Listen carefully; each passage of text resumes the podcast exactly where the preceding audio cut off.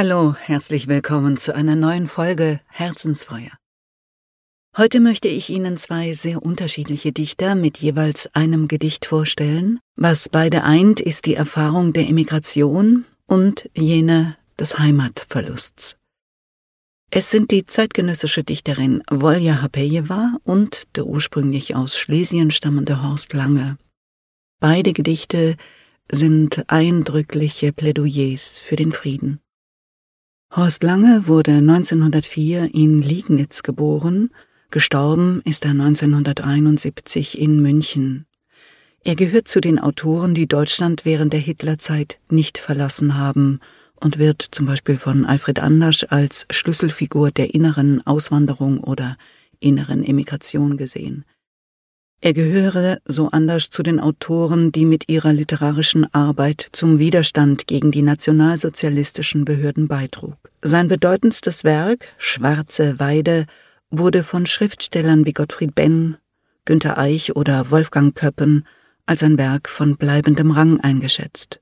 Heute ist er allerdings nahezu vergessen. Die belarussische Schriftstellerin Wolja Hapejewa Dichterin, Übersetzerin und Linguistin, wurde 1982 in Minsk geboren. Sie lebt seit mehreren Jahren im Exil, zunächst in Österreich und seit 2020 in München. Valja Hapejewa gehört zu den bedeutendsten Stimmen der belarussischen Literatur. Für ihr Essay Die Verteidigung der Poesie in Zeiten dauernden Exils erhielt sie 2022 den Wortmeldungenpreis für kritische Kurztexte. Das ist ein sehr lesenswerter Essay und im Verbrecherverlag in einer hübschen kleinen Ausgabe erschienen. Sie finden ihn außerdem auf dem Portal Wortmeldungen. In den Show Notes oder auf meinem Newsletter-Blog Herzensfeuer auf Substack finden Sie wie immer zusätzliche Infos und Links. Das folgende Gedicht von Horst Lange wurde 1946 in der allerersten Ausgabe der Wochenzeitschrift Die Zeit gedruckt. Horst Lange Auf einen von Bomben zerschlagenen Engel. Müde, müde auf den Schutt gebettet, plump und aller Höhe schon entwöhnt, unbeachtet und auch ungerettet, weil er keinen rettet, der jetzt stöhnt.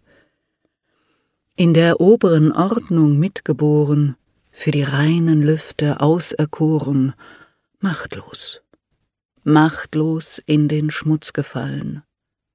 Da er stürzte, war der Himmel blank, unten hörte man den Donner hallen, auf der Erde, die vor Flammen krank. Unbeirrt im Kehricht und im Qualme trägt er lächelnd seine Friedenspalme. Mutantengarten, so der Titel des Gedichtbandes Volja Hapejewas, der das folgende Gedicht entnommen ist. In deutscher Sprache sind sie verlegt worden in der schönen Edition Tannhäuser. Phlox kommt von griechisch Flamme. Vielleicht war es die Farbe, an die der Namensgeber dachte. Auch wenn auf dem Gemälde La Femme au Phlox die Form lebendiger ist, Kubistenausstellung Anfang des letzten Jahrhunderts. In der Sprache der Blumen steht Phlox für die Einheit der Herzen. In der Sprache des Militärs handelt es sich um Artilleriegeschütze, deren Besonderheit ihre Treffgenauigkeit ist. Ein Journalist schreibt, der Hersteller zählt darauf, dass dieses neue Kampfwerkzeug seine Abnehmer findet. Im Reich des Krieges gibt es auch andere Blumen. Die Hyazinthe ist eine selbstfahrende Waffe vom Kaliber 152 Millimeter. Maß eines Abflussrohrs. Die Nelke ist eine Haubitze von 122 Millimetern. Wie ein Tischtennisball. die Kornblume, ein Mörser. Ihr Wirkungsbereich erstreckt sich auf 18 Meter. Ein Grünlandwal?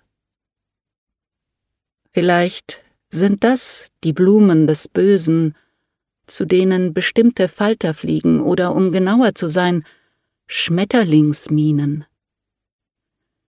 Sie passen in eine Handfläche und wiegen 90 Gramm. Wie ein neugeborenes Kätzchen oder ein Stück Seife. Im Badezimmer hebe ich es prüfend, als ob es mich jenen näher bringen würde, die von einem gesprengt worden sind. Früher habe ich meine Beine nicht gemocht. Jetzt bin ich froh, welche zu haben. Ich sollte aufhören, mir Sorgen zu machen, wenn sich die Warteschlange nicht bewegt oder meine Größe ausverkauft ist. Im Badezimmer ist es sicher und ruhig. Naives Vertrauen. Hyazinthen, Nelken und Phlox lodern auf dem Nachbargrundstück. Zwei sehr eindringliche Stimmen, beide Gedichte mit starken und erlebten Bildern. Horst Lange schreibt aus dieser schönen Menschlichkeit, die eine milde und tröstende Kraft hat, ohne seichte Beschwichtigung. Und das Besondere an Volja Hapeljewas Gedicht, finde ich, ist die ungeheure Konkretheit, die Mühe, alle Worte ganz nah an sich heranzuholen und die seelische Wirklichkeit freizulegen, sie zu wiegen wie ein kleines Kätzchen, das kleine Stück Seife. Also, was bedeutet das in meinem Leben, in meiner Biografie? All diese Dinge, welche die Rhetorik der Politik und Militärsprache aus guten Gründen fast immer verschleiert. In diesem Gedicht zeigt sich sehr deutlich, wie Sprache, wenn man sie von der Empfindung abtrennt, die Wirklichkeit eher verdeckt und nicht, wie sie vorgibt, beschreibt. So wirkt die Waffe schon in der Sprache als Sprache. Leoparden, Flocks und Hyazinthen sind ja in der Wirklichkeit, in echt, wie die Kinder sagen, ganz wunderbare Geschöpfe. In der Kriegssprache trojanische Pferde, die unsere Empfindung narren und dabei unser Mitgefühl einschläfern. Hyazinthen, Nelken und Phlox lodern auf dem Nachbargrundstück. Ich wünsche Ihnen wie immer ein warmes und starkes Herzensfeuer und stets einen lächelnden Friedensengel an Ihrer Seite. Ihre Ankuren.